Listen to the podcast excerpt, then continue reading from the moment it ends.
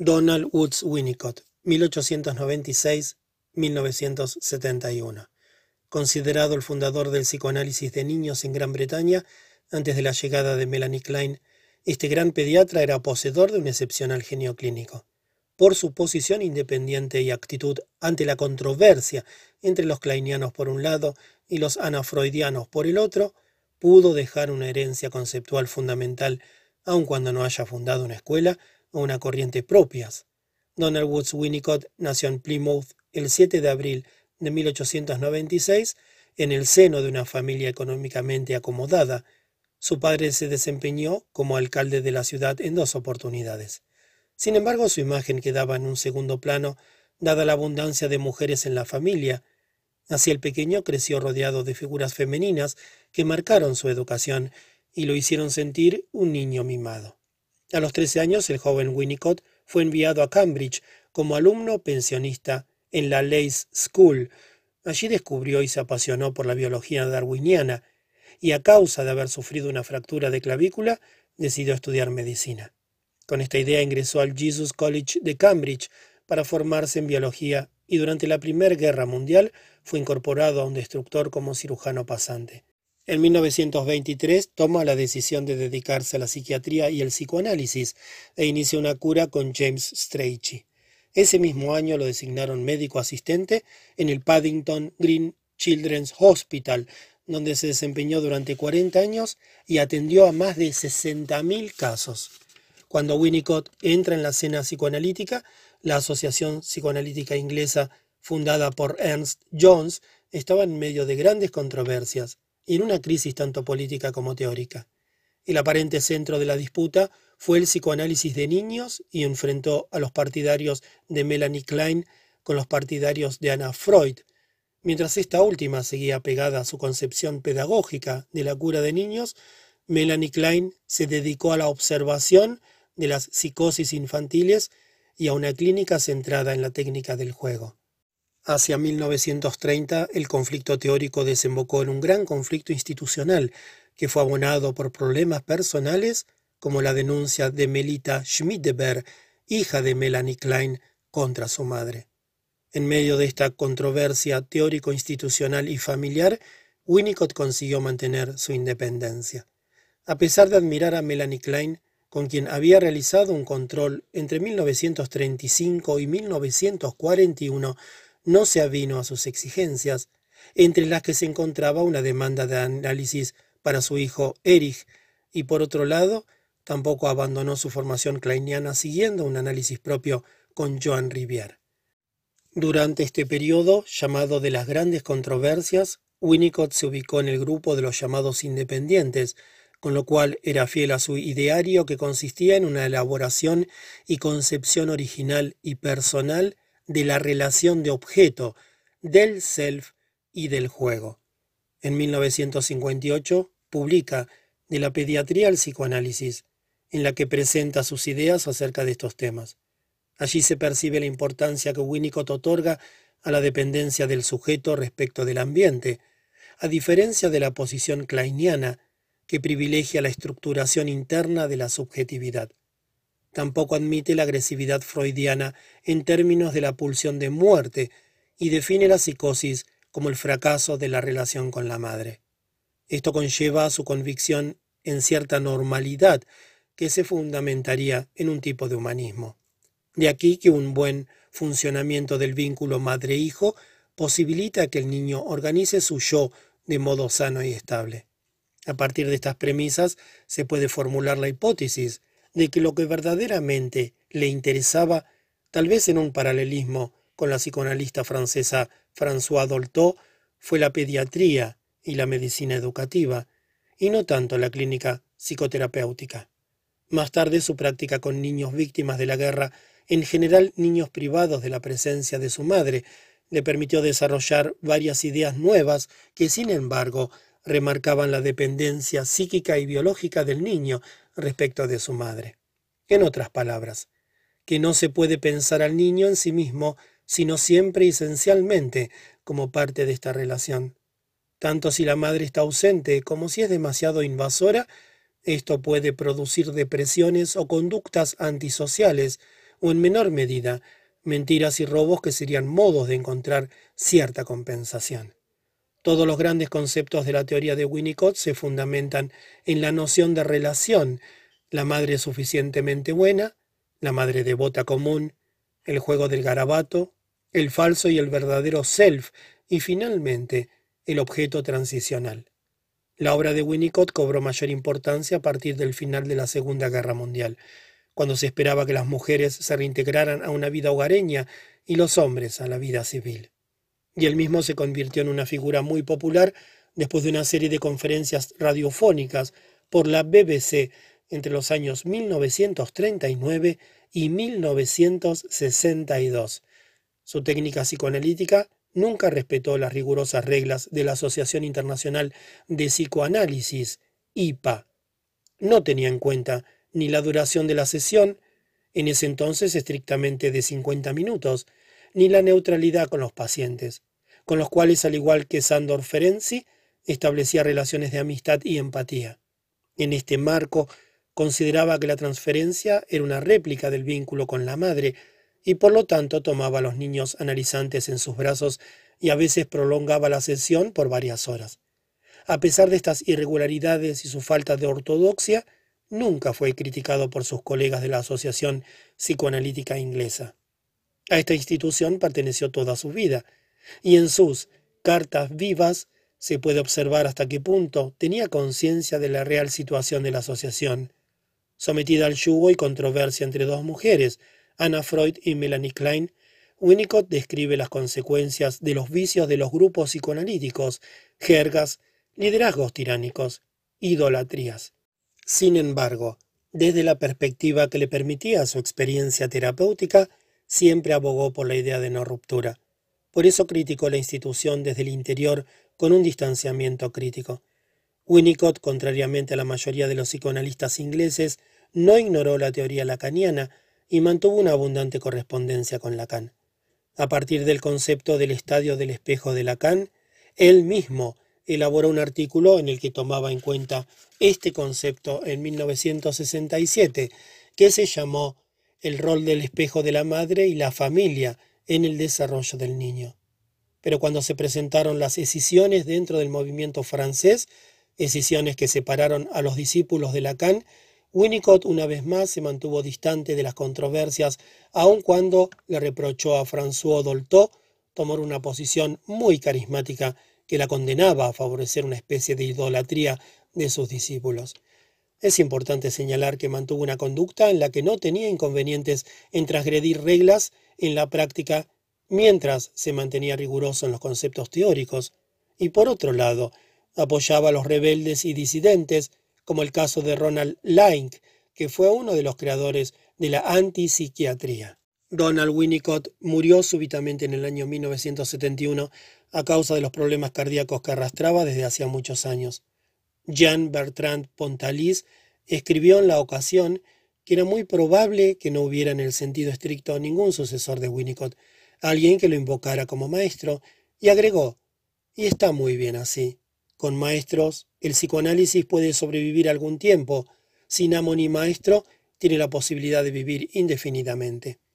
A diferencia de Freud, dio a la madre la función central en el desarrollo del niño, mientras que otorgó al padre funciones de protección de la relación madre-hijo. Entendía que la madre era el ambiente, pero que, como él dijo, en ese momento ella misma necesita respaldo, y quienes mejor se lo brindan son el padre del niño, digamos el esposo, la madre, la familia y el ambiente social inmediato. Esta manera de leer la realidad clínica le provocó desencuentros con las ideologías imperantes en el seno de la comunidad analítica. La causa psicoanalítica, entre comillas, se cerró a dos opciones en Inglaterra, los kleinianos y los lacanianos, las famosas controversias. La madre suficientemente buena, entre comillas. Hay que señalar que la madre suficientemente buena que Winnicott construye es una madre ideal, un sujeto supuesto que sabe responder a todo lo que el bebé necesita, siempre presente y por ello no deseante. De este modo crea una relación que colma, lo cual deja planteada la cuestión del estatuto de la castración materna.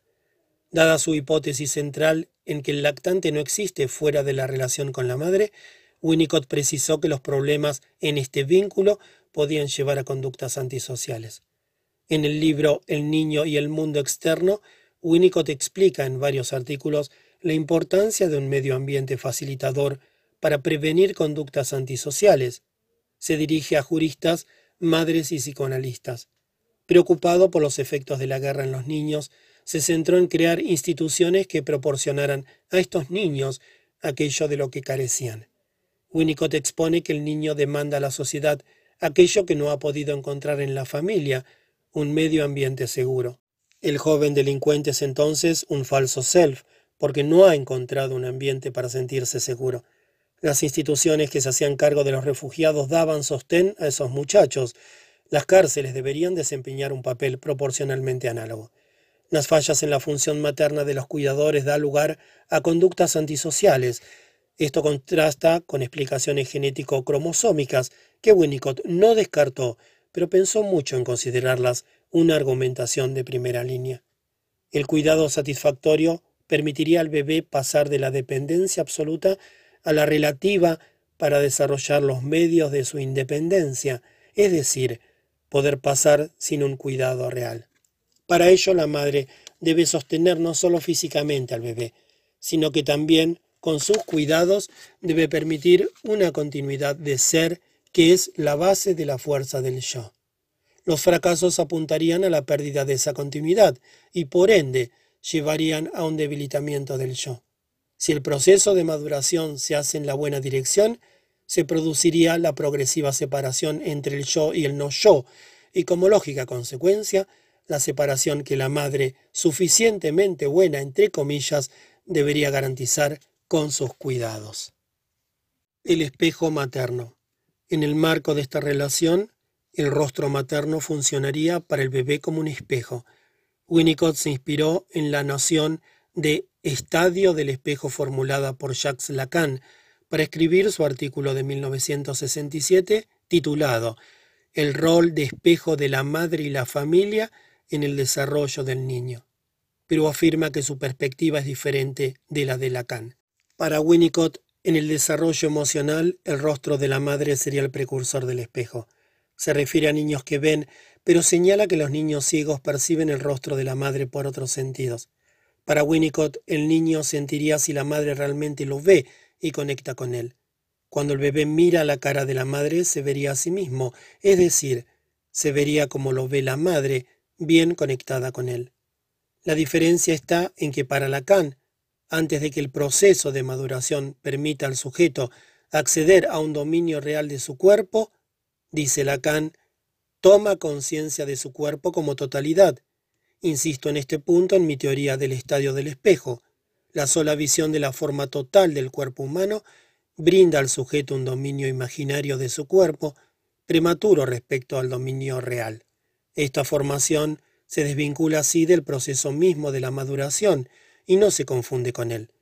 El sujeto anticipa la culminación del dominio psicológico y esta anticipación dará su estilo al ejercicio ulterior del dominio motor efectivo.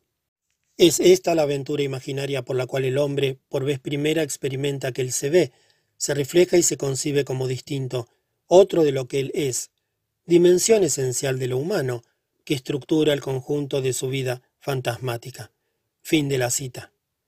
El estadio del espejo es presentado así como una relación con un objeto imaginario que es propio cuerpo, y sirve de matriz para representar las relaciones del yo y sus objetos. Los post-freudianos tomaban la relación madre-hijo, el yo y sus objetos, pero omitían el padre y el falo. Lacan lo introduciría como el principal objeto narcisista, sobre el cual dará posteriormente otras formulaciones. El estadio del espejo sufrirá modificaciones, y a partir de la introducción de lo objeto A, lo no especulizable tendrá valor de causa el objeto transicional. Esa zona intermedia es un campo de límites que pueden moverse a partir del objeto transicional, algo del self entre yo y no yo, es decir, hay un juego en vacío y este punto hace la modalidad de constitución del sujeto tal como la entiende Winnicott. en cierta medida describe un proceso de alienación del sujeto al otro, y en la separación aparece esa zona intermedia, que es un vacío donde vienen los objetos transicionales. Para Winnicott, el patrón de los fenómenos transicionales se manifiesta a los 4, 6, 8 y 12 meses. Estos patrones pueden acompañar al niño durante la infancia, y así el oso de peluche puede continuar siendo requerido cuando el niño se va a dormir, cuando se siente solo o se deprime. El objeto transicional es una primera posesión, es un objeto afectuosamente acunado, excitadamente amado y mutilado. No debe cambiar a menos que el niño cambie, y está destinado a perder su carga y quedar relegado.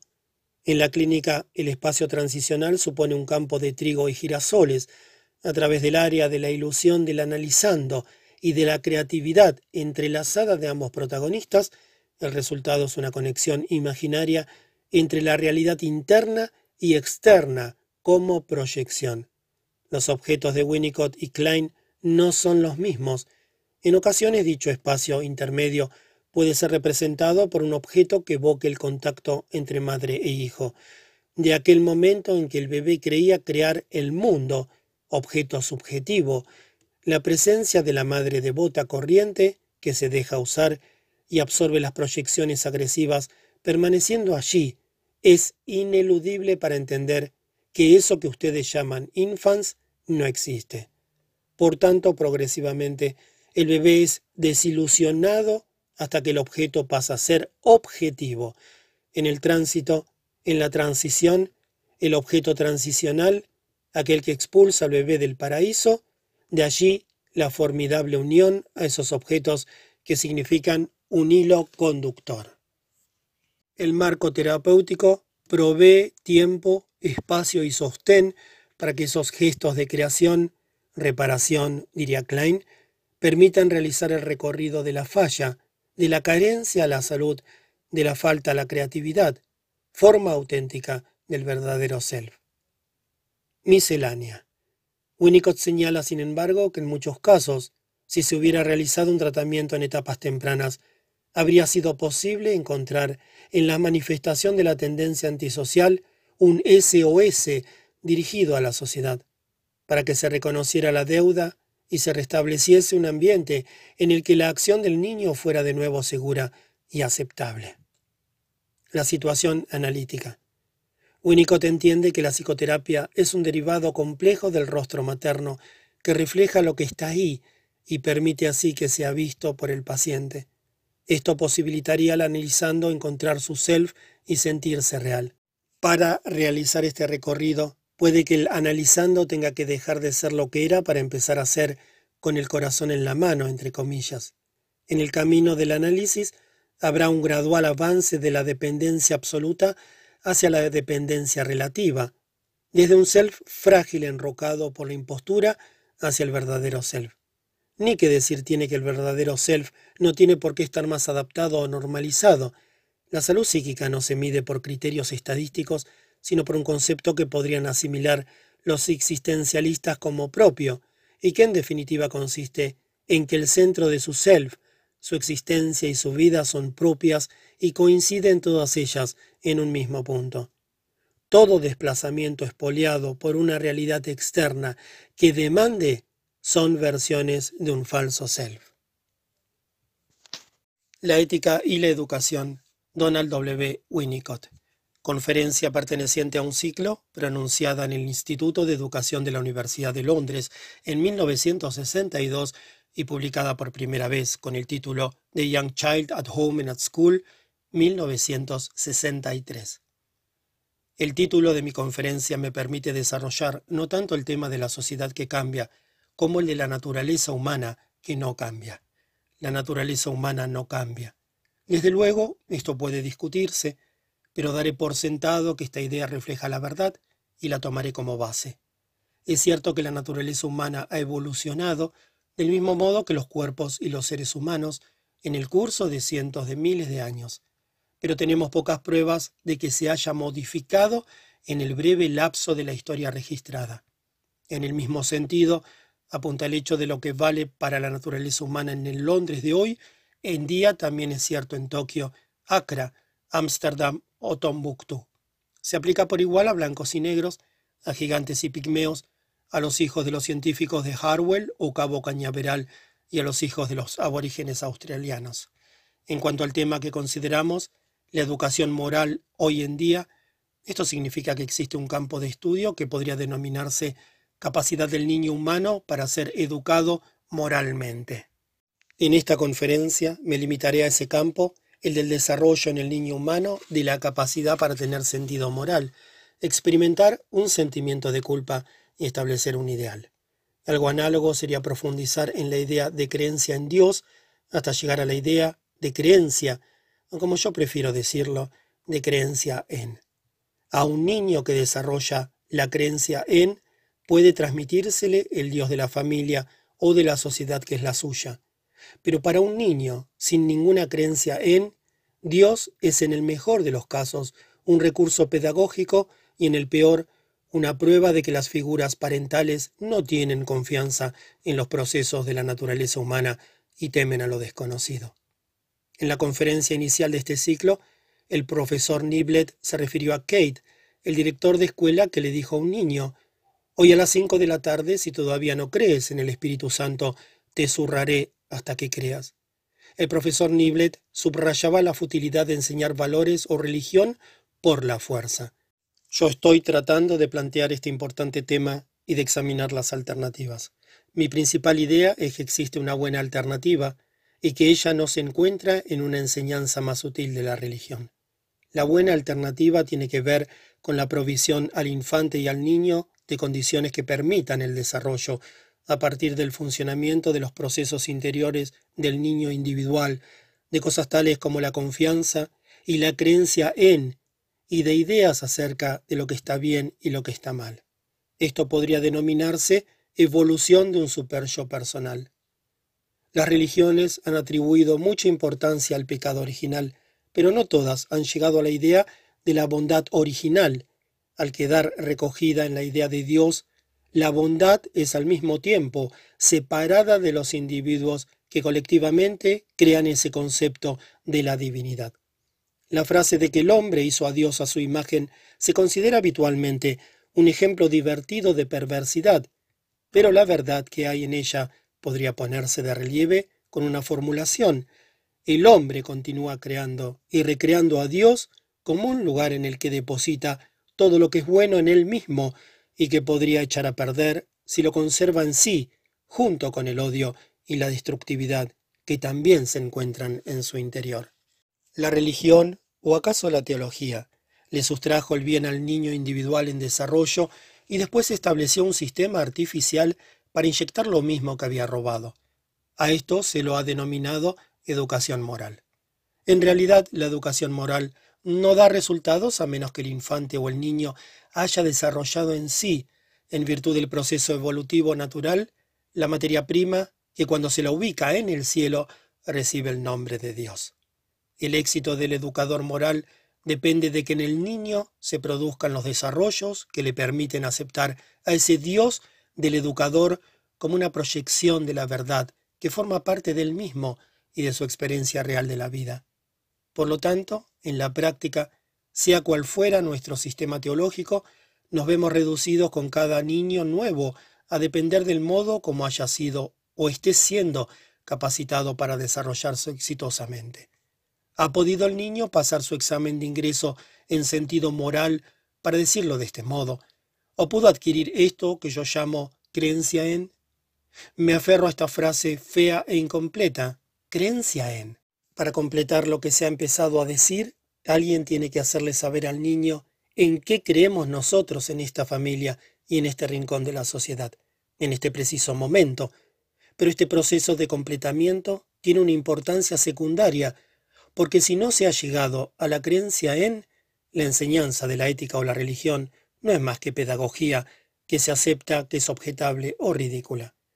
No me satisface la idea que suelen expresar personas en otros sentidos bien informadas en cuanto a que el enfoque mecanicista freudiano de la psicología o el hecho de que Freud se haya basado en la teoría de la evolución del hombre a partir del animal obstaculizan los aportes que el psicoanálisis podría hacer al pensamiento religioso. Es incluso probable que la religión aprenda algo del psicoanálisis, algo que salve a la práctica religiosa de perder su lugar entre los procesos de la civilización y en el proceso de la civilización. La teología, al negar al individuo en desarrollo la creación de todo lo ligado con el concepto de Dios, la bondad y los valores morales, vacía a ese individuo de un importante aspecto de creatividad. Seguramente la señora Knight no estaba desvalorizando a Dios al compararlo con Papá Noel en su polémica de hace algunos años. Decía o trataba de decir que podemos poner algunas partes del niño en la bruja del cuento tradicional. Parte de la confianza y generosidad del niño puede transferirse a Papá Noel, y que ideas y sentimientos bondadosos de todo tipo, propios del niño y de sus experiencias internas y externas, pueden sacarse de esos ámbitos y rotularse como Dios. Del mismo modo, la malignidad del niño puede denominarse el demonio y sus obras. La rotulación socializa un fenómeno que en otros sentidos es personal. La práctica del psicoanálisis durante 30 años me lleva a pensar que son las ideas ligadas a la organización de la educación moral las que vacían al individuo de su creatividad individual. Hay razones para que las ideas del educador moral se resistan a morir. Por ejemplo, es obvio que existen personas malvadas. En mi propio lenguaje, esto significa que en todas las sociedades y en todas las épocas ha habido personas detenidas en su desarrollo emocional, que no llegaron a una etapa de creer en, ni a una etapa de moral innata que abarca toda su personalidad. Pero la educación moral destinada a esas personas enfermas no es adecuada para la vasta mayoría de quienes de hecho no están enfermos en este aspecto. Más adelante volveré a referirme a las personas malvadas. Hasta aquí he hablado como un teólogo aficionado. Ahora bien, se me ha pedido que hable como un psiquiatra infantil profesional. Para que mi aporte sea útil, tengo que presentar ahora una breve descripción del infante y el niño. Sabemos que desde luego este es un tema extremadamente complejo y que esa descripción no puede hacerse en pocas palabras. Hay muchas maneras de encarar el tema del crecimiento emocional y yo trataré de utilizar diversos métodos.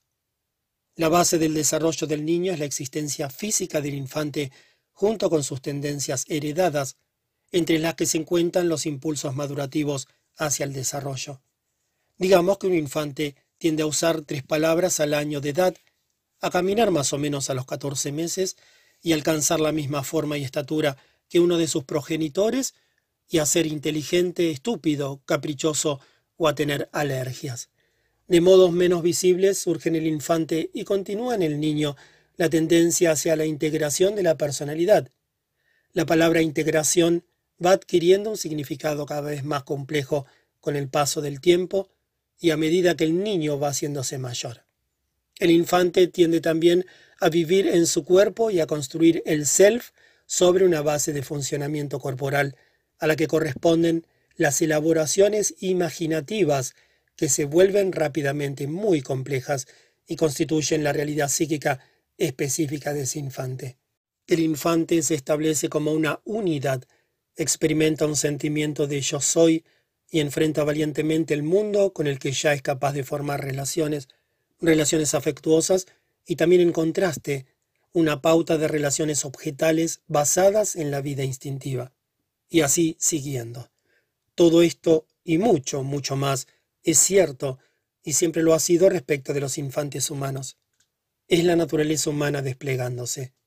Pero, y este es un pero muy importante, para que los procesos de la maduración adquieran realidad en el niño y lo hagan en los momentos apropiados, es necesaria una provisión ambiental suficientemente buena. Se trata de la antigua discusión sobre la naturaleza y la crianza. Sostengo que este problema es susceptible de formulación. Los padres no tienen que hacer al bebé como el pintor a su cuadro o el alfarero a su jarrón. El bebé crece a su propio modo si el ambiente es suficientemente bueno. Alguien se ha referido a la provisión suficientemente buena como al ambiente previsible promedio. El hecho es que a lo largo de los siglos, las madres y los padres y los sustitutos parentales por lo general han provisto exactamente las condiciones que el infante y el niño pequeño necesitan al principio, en la etapa de mayor dependencia, e incluso algo más tarde, cuando ya niños, los infantes se van separando un tanto del ambiente y se vuelven relativamente independientes. Después de esto las cosas tienden a ser no tan buenas para el niño, pero al mismo tiempo ese hecho importa cada vez menos. Se observará que estoy refiriéndome a una edad en la que la enseñanza verbal no encuentra aplicación. Ni Freud ni el psicoanálisis necesitaron explicarles a madres y padres cómo debían proveer esas condiciones. El proceso empieza con un alto grado de adaptación de la madre a las necesidades del infante y gradualmente se transforma en una sucesión de fallas de adaptación. Esas fallas son también un cierto tipo de adaptación, porque están relacionadas con la creciente necesidad del niño de enfrentar la realidad, lograr la separación y establecer una identidad personal. Pareciera que aunque la mayoría de las religiones han tendido a reconocer la importancia de la vida familiar, le ha correspondido al psicoanálisis señalarles a las madres de los bebés y a los padres de los niños muy pequeños el valor, o mejor, la naturaleza esencial de su tendencia a proveer a cada infante lo que él necesita absolutamente a través de la crianza. La madre, no excluyo al padre, se adapta tan bien que solo cabe decir que está estrechamente identificada con el bebé, de modo que sabe lo que se necesita en cada momento, y también de un modo general. Desde luego, en esta primera y más temprana etapa el infante se encuentra en un estado de fusión, sin haber separado todavía el yo por un lado y por el otro la madre y los objetos no yo, de modo que lo que en el ambiente es adaptativo o bueno se almacena entre las experiencias de la criatura como una cierta calidad del self, al principio indistinguible por el mismo infante de su propio funcionamiento sano.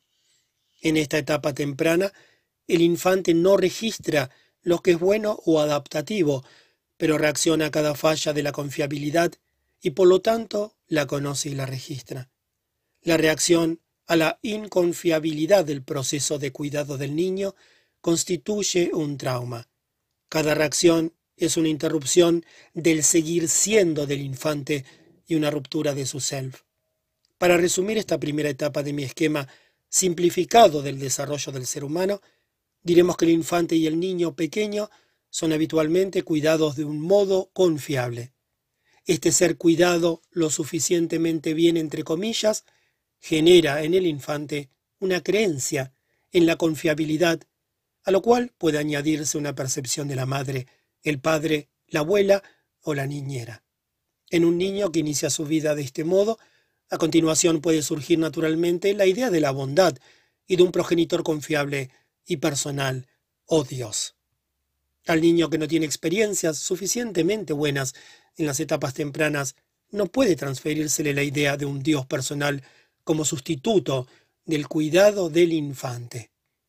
La comunicación sutil y vitalmente importante entre la madre y el infante es anterior a la etapa en que se suma la comunicación verbal. El primer principio de la educación moral es que ella no sustituye al amor.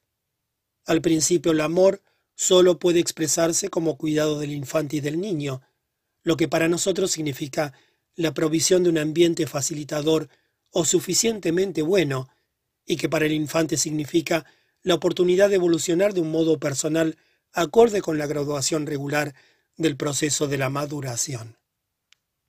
¿Cómo puedo continuar desarrollando este tema? tomando en cuenta la complejidad rápidamente creciente de la realidad interior del niño individual y el acervo en expansión de las experiencias internas y externas del niño, recordadas o olvidadas por economía. En este punto debo decir algo sobre el origen, en el infante o el niño pequeño, de los elementos que pueden describirse y juxtaponerse con las palabras bien y mal. Desde luego, en esta etapa no es necesario que se ofrezcan las palabras mismas. Sin duda incluso a los sordos puede comunicársele la aprobación y la desaprobación, lo mismo que a los infantes en una etapa muy anterior al inicio de la comunicación verbal. En efecto, en el infante se desarrollan ciertos sentimientos opuestos, totalmente independientes de la aprobación y desaprobación que le transmiten los progenitores, y son esos sentimientos lo que deben observarse y tal vez rastrearse hasta su fuente. En el acervo en desarrollo de recuerdos personales y de los fenómenos que constituyen la realidad psíquica interior del niño individual, aparecen elementos que al principio simplemente están opuestos. Puede denominárselo elementos de apoyo y destrucción, amistosos y hostiles, o benignos y persecutorios. Surgen en parte de las satisfacciones y frustraciones del infante en la experiencia de vida que incluye las excitaciones, y en parte esta acumulación de elementos positivos y negativos depende de la capacidad del infante para evitar el dolor de la ambivalencia, absteniéndose de juntar los objetos sentidos como buenos y malos. Este estado de cosas primitivo pasa a emplearse como defensa contra el dolor de la ambivalencia y entonces se lo denomina escisión del objeto. No puedo evitar aquí el empleo de las palabras bueno y malo, aunque con él burlo mi propio objetivo, que es describir fenómenos anteriores al empleo de la palabra.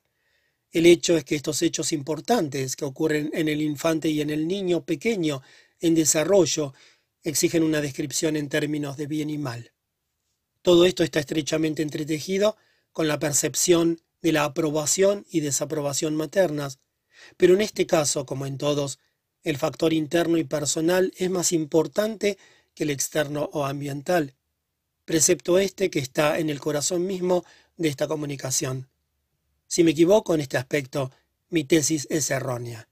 Si mi tesis es errónea, los infantes y niños pequeños dependen realmente de que se haya inyectado en ellos lo correcto y lo incorrecto.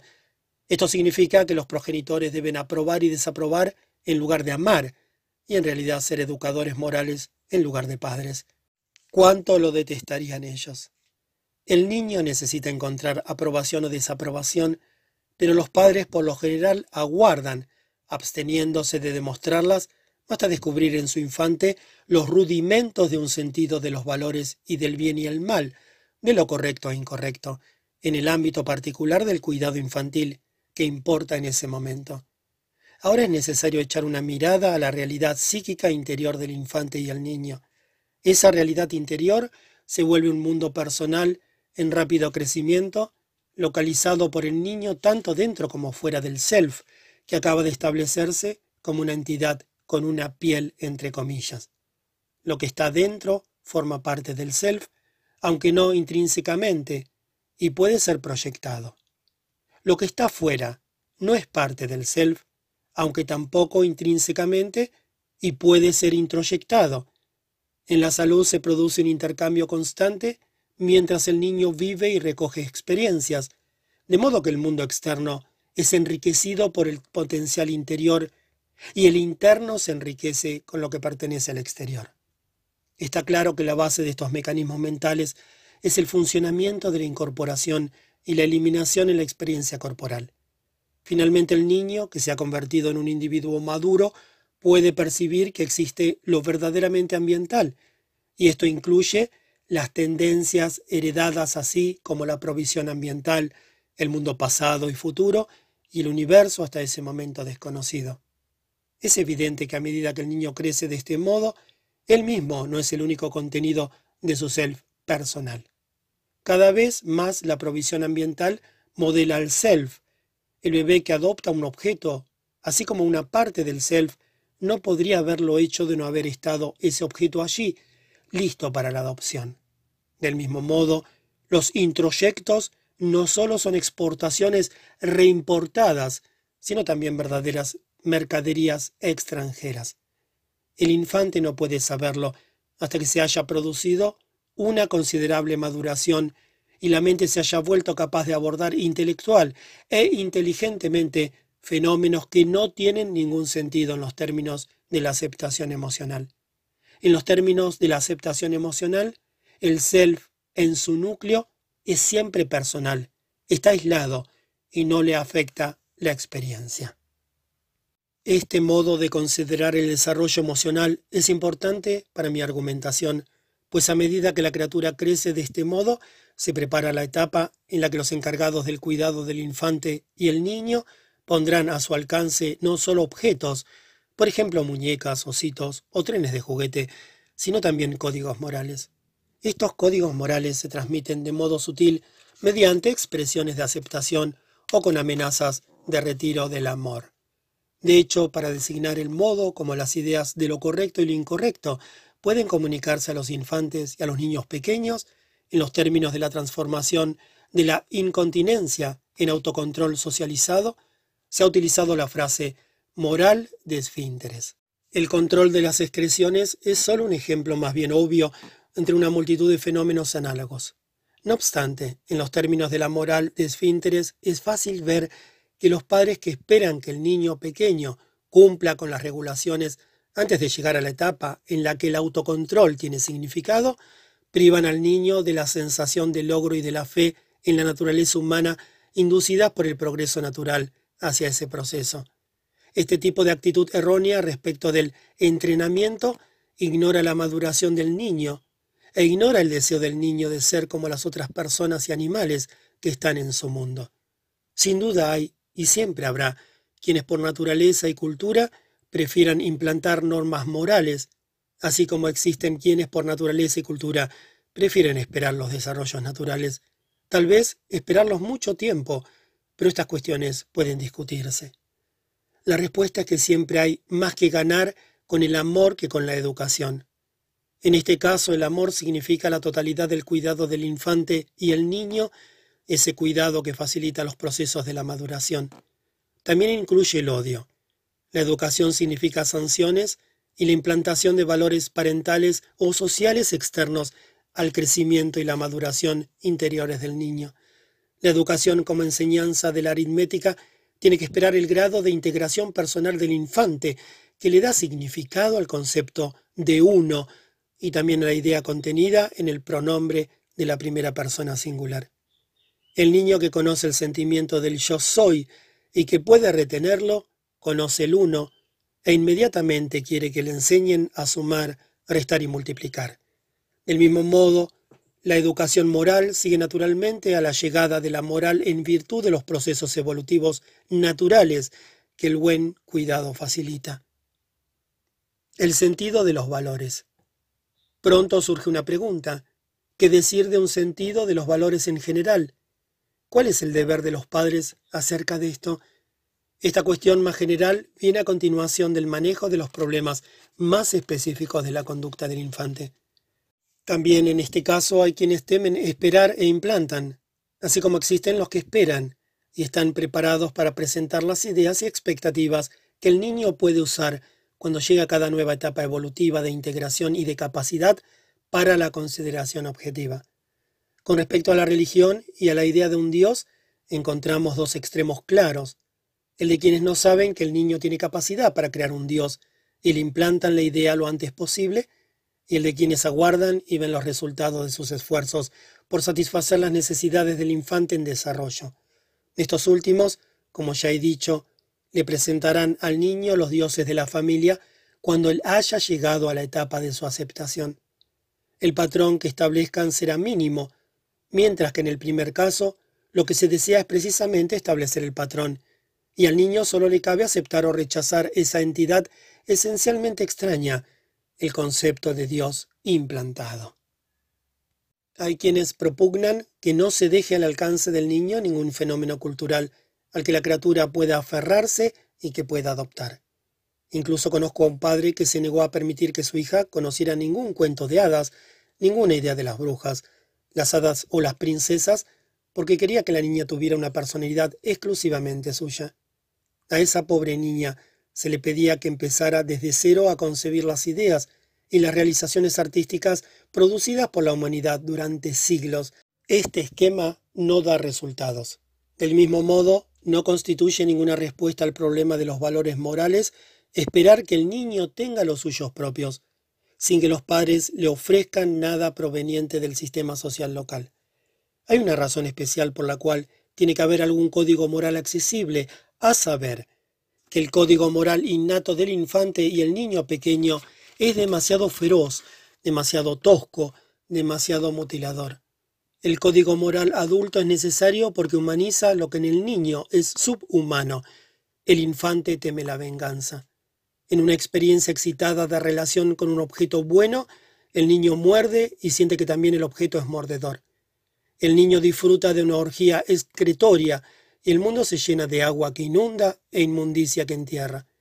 Estos temores primitivos se humanizan principalmente en virtud de las experiencias del niño con los padres, quienes desaprueban y se enojan, pero no muerden, ni ahogan, ni lo queman, en una retaliación que corresponde exactamente al impulso o fantasía infantiles.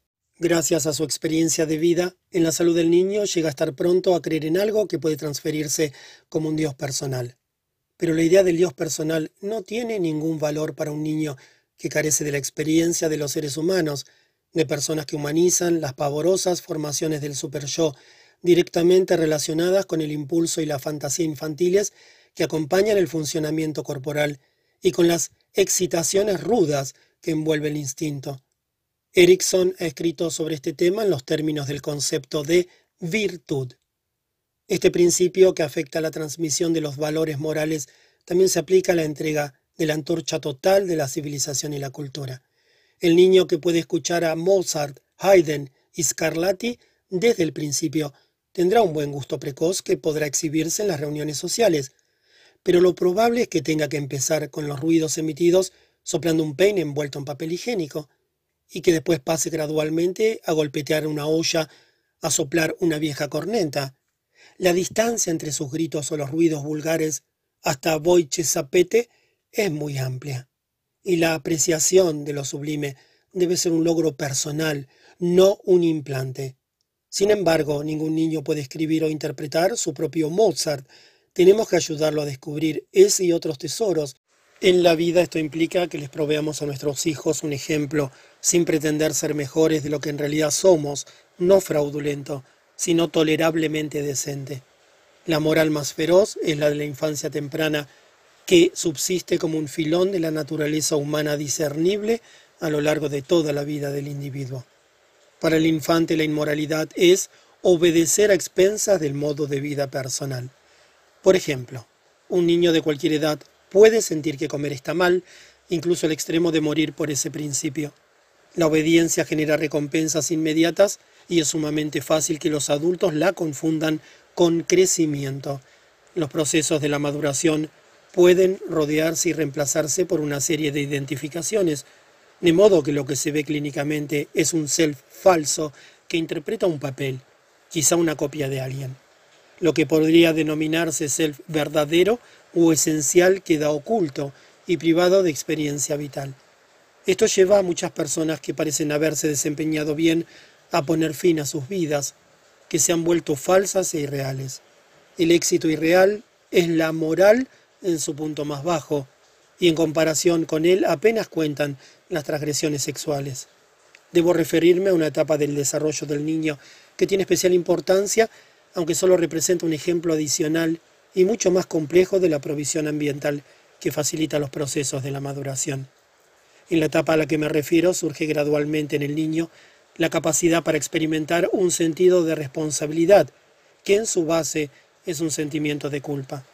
El factor ambiental esencial en este caso es la presencia sostenida de la madre o la figura materna durante el tiempo en el que el infante y el niño ajustan la destructividad que forma parte de su constitución y que pasa a ser cada vez más un rasgo de la experiencia de las relaciones objetales. La fase del desarrollo a la que me refiero dura entre los seis meses y los dos años. Después de ella el niño ya puede realizar una integración satisfactoria de la idea de destruir el objeto y el hecho de que ama al mismo objeto. Durante todo ese tiempo es necesaria la madre en virtud de su valor de supervivencia. Ella es una madre ambiente y al mismo tiempo una madre objeto, el objeto del amor excitado. En este último rol es repetidamente destruida o dañada. Poco a poco el niño llega a integrar esos dos aspectos de la madre y a poder amar a la madre superviviente siendo al mismo tiempo afectuoso con ella. Esta fase supone en el niño un tipo especial de angustia que se denomina sentimiento de culpa, culpa relacionada con una idea de destrucción en la que también opera el amor. Es esta angustia la que impulsa al niño a conductas constructivas o activamente afectuosas dentro de su mundo limitado, reviviendo el objeto, haciendo que se reponga, reconstruyendo la cosa dañada. Si durante esta fase la figura materna está separada del niño, éste no encuentra o pierde la capacidad para sentir culpa y en lugar de ello experimenta una angustia salvaje sencillamente inútil. He descrito este proceso en otra parte más acabadamente de lo que puedo hacerlo aquí. Desde luego debemos a Melanie Klein el principal trabajo que nos llevó a comprender esta parte del desarrollo del niño. Se encuentra en sus escritos bajo el título de La posición depresiva. La provisión de oportunidades. Hay una etapa esencial en el desarrollo del niño que no tiene nada que ver con la educación moral, salvo en el sentido de que si se supera con éxito, la solución personal y propia del problema de la destrucción de lo amado por parte del niño se convierte en un anhelo de trabajar o adquirir habilidades. Entonces, la provisión de oportunidades, y esto incluye la enseñanza de habilidades, satisface la necesidad del niño, pero esta necesidad es el factor esencial y surge de la instauración en el self de la capacidad para soportar el sentimiento de culpa con respecto a los impulsos y las ideas destructivas, para soportar el sentirse en general responsable de las ideas destructivas, gracias a haber adquirido confianza en los impulsos reparadores y en las oportunidades para aportar. Esto reaparece en gran escala en el periodo de la adolescencia y es bien sabido que la provisión a los jóvenes de oportunidades de servir tiene mayor valor que la educación moral en el sentido de enseñarles ética. Indiqué antes que retomaría la idea de la maldad y los malos. Para el psiquiatra, los malos están enfermos. La maldad forma parte del cuadro clínico producido por la tendencia antisocial. Oscila entre la enuresis y el robo, pasando por la mendacidad e incluye la conducta agresiva, los actos destructivos, la crueldad compulsiva y las perversiones. Para comprender la etiología de la tendencia antisocial puede recurrirse a una vasta literatura, y aquí solo podemos decir algunas palabras. En síntesis, la tendencia antisocial representa la única esperanza de un niño, en otros sentidos desesperado, desdichado e inofensivo. Una manifestación de la tendencia antisocial significa que en el niño se ha desarrollado alguna esperanza, la esperanza de que puede encontrarse algún modo para salvar una brecha. Esta brecha es el quiebre de la oportunidad de la provisión ambiental experimentada en una etapa de dependencia relativa. En todos los casos se ha experimentado un quiebre en la continuidad de la provisión ambiental y de ello ha resultado una detención de los procesos de la maduración y un penoso estado clínico confusional en el niño. A menudo, si el psiquiatra infantil puede abordar el caso antes del desarrollo de un beneficio secundario, puede ayudar al niño a volver al punto anterior a la ruptura, para que en lugar de aparecer el robo, se dé un retorno a una buena relación con la madre o con un progenitor o figura materna. La maldad desaparece cuando se tiende un puente sobre la brecha. Esta es una simplificación, pero aquí tenemos que conformarnos con ella. La maldad compulsiva es prácticamente lo último que se cura o siquiera se detiene gracias a la educación moral. El niño sabe íntimamente que su conducta malvada encierra esperanzas y que la obediencia o la socialización falsa está asociada con la desesperación. Para el antisocial y la persona malvada, el educador moral está en la posición errónea. La comprensión que puede ofrecer el psicoanálisis es importante, aunque de valor práctico limitado. El pensamiento moderno, basado en gran medida en el psicoanálisis, permite ver qué es lo importante en el cuidado del infante y el niño, y libera a los padres de la carga de suponer que son ellos quienes tienen que hacer buenos a los hijos. Evalúa los procesos de maduración y los relaciona con el ambiente facilitador. Examina el desarrollo del sentido moral en el individuo y demuestra que en la salud hay capacidad para experimentar un sentido de la responsabilidad personal. Lo que el psicoanálisis deja sin resolver tiene que ver con la educación moral de los individuos que no han madurado en ciertos aspectos esenciales y en esa medida no tiene capacidad para la evaluación moral ni para sentir responsabilidad. El psicoanalista dice simplemente que esas personas están enfermas y en algunos casos puede proporcionarles un tratamiento eficaz. Pero subsiste el hecho de los esfuerzos del educador moral por tratar a esos individuos enfermos o no. Al psicoanalista solo le cabe pedir al educador moral que no les aplique a personas sanas sus métodos destinados a esos enfermos. La gran mayoría de las personas no están enfermas, aunque por cierto presentan todo tipo de síntomas. Las medidas enérgicas o represivas, incluso el adoctrinamiento, pueden satisfacer las necesidades de la sociedad en cuanto al manejo del individuo antisocial, pero esas medidas son lo peor posible para las personas sanas, para quienes pueden crecer desde dentro si cuentan con el ambiente facilitador, sobre todo en las primeras etapas de su evolución. Son estas últimas personas las sanas quienes se convierten en los adultos que constituyen la sociedad y colectivamente establecen y mantienen el código moral para las décadas siguientes hasta que sus hijos los releven. Para citar de nuevo la primera conferencia del profesor Niblet en este ciclo, no podemos desprendernos de los adolescentes diciéndoles simplemente, ahora es cosa tuya. Tenemos que proporcionarles durante la infancia, la niñez y la adolescencia, en el hogar y en la escuela, un ambiente facilitador en el que cada individuo pueda desarrollar su propia capacidad moral, un super yo que evolucione naturalmente, a partir de los elementos rudimentarios del super yo de la infancia y encuentre su propio modo de emplear o no emplear el código moral y el acervo cultural general de nuestra época. Cuando el niño avanza hacia el estado de adulto, el acento ya no está en el código moral que nosotros le transmitimos, sino en eso más positivo que es el acervo de los logros culturales del hombre. Y en lugar de educación moral, tenemos que darle al niño la oportunidad de ser creador, esa oportunidad que le ofrecen la práctica de las artes y la práctica del vivir a todas las personas que no se limitan a copiar y obedecer, sino que auténticamente progresan hacia una autoexpresión personal.